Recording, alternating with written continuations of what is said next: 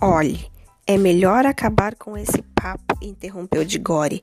O senhor vai trazer Polly de volta? Já ia dizer-lhe, quando você me interrompeu com os seus maus modos, que descobri afinal a maneira de fazer a viagem de volta. Os anéis verdes são capazes disso. Mas Polly não levou nenhum anel verde. É, não levou, disse tio André com um sorriso maldoso. Se não levou, não poderá voltar, gritou Digore. E é como o senhor se tivesse assassinado.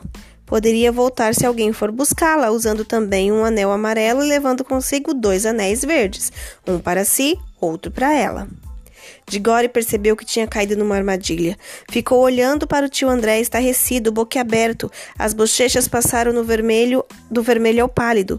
Tio André continuou agora num tom forte e alto, como se um tio perfeito que tivesse dado ao sobrinho um dinheirinho e um bom conselho. Espero, Digore, que você não acene, agora, não acene agora a bandeira branca. Ficaria muito triste se uma pessoa da nossa família não tivesse a honra e a nobreza de socorrer uma dama em perigo. Ah, cala a boca, gritou Digore. Se o senhor tivesse um pingo de honra, iria o senhor mesmo. Mas sei que não tem. Está bem, já vi que tenho de ir. Só que o senhor é um monstro. Tudo, tudo cruelmente planejado.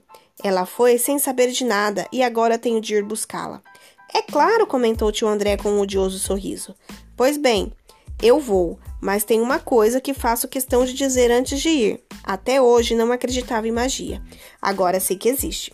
Sendo assim, acho que os velhos contos de fadas são todos mais ou menos verdadeiros, e o senhor não passa de um bruxo cruel, como os que existem nos contos. Escute então, nunca soube de um bruxo que não acabasse pagando por sua maldade no final da história. É só. De todas as coisas ditas por Digore, foi esta a única que teve endereço certo. Sobressaltado, tio André revelou tanto horror na face que, apesar de sua monstruosidade, era quase possível ter pena dele. Um segundo depois, recompôs-se dizendo com um sorriso forçado: Bem, bem, é natural que uma criança pense dessa maneira. Uma criança criada entre mulheres como você. Não precisa se preocupar com os meus perigos de Gore. Não seria melhor preocupar-se com os perigos porque passam a sua amiguinha? Já há algum tempo que ela foi embora. Se algum perigo existir lá, bem, seria uma pena chegar um pouquinho atrasado. Até parece que o senhor se importa muito com isso, disse Digore impetuosamente. Já estou cheio desse papo. O que devo fazer? Antes de mais nada, aprender a controlar o seu nervoso, meu filho respondeu tio André com frieza. Do contrário, vai acabar como a sua tia. Vamos. Levantou-se, calçou um par de luvas e dirigiu-se para a bandeja de anéis. Eles só funcionam quando estão de fato em contato com a pele. Com luvas, posso pegá-los à vontade assim. Se levar um no bolso, nada acontecerá, mas Tenha muito cuidado para não colocar a mão no bolso por distração. No momento em que tocar um anel amarelo, sumirá deste mundo. Quando estiver no outro lugar, espero que isso ainda não foi testado, naturalmente, mas sempre espero. Ao tocar no anel verde, você desapareça de lá e reapareça aqui. Bem, pego estes dois verdes e deixo que eles caiam dentro do seu bolso esquerdo. Não se esqueça do bolso em que estão os verdes. V para verde e E para esquerdo. VE. Preste atenção às primeiras duas letras de verde. Uma para você, outra para a garota. Agora pegue um amarelo. Eu, se fosse você, colocaria o anel no dedo, pois assim é mais difícil perdê-lo. Digore já estava para agarrar o anel amarelo quando se lembrou de algo importante. Espere um pouco. E mamãe? Se ela perguntar onde estou, Quanto mais depressa for, mais depressa estará de volta, disse o tio André, tentando ser animador.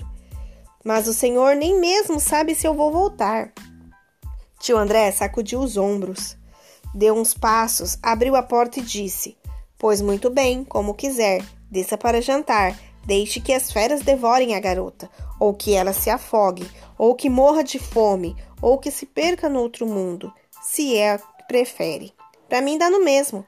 Talvez fosse bom que antes do chá você avisasse a sua mãe que ela nunca mais verá a filha. Você avisasse a mãe dela que ela nunca mais verá a filha. Só porque você tem medo de colocar um anel no dedo? Ai, ai, ai, gemeu de Gore. Queria tanto ser grande para dar-lhe um murro na cara. Abotoou o casaco, respirou fundo e pegou o anel, pensando como sempre, pensou mais tarde, que não havia para ele outra maneira de, de proceder com dignidade.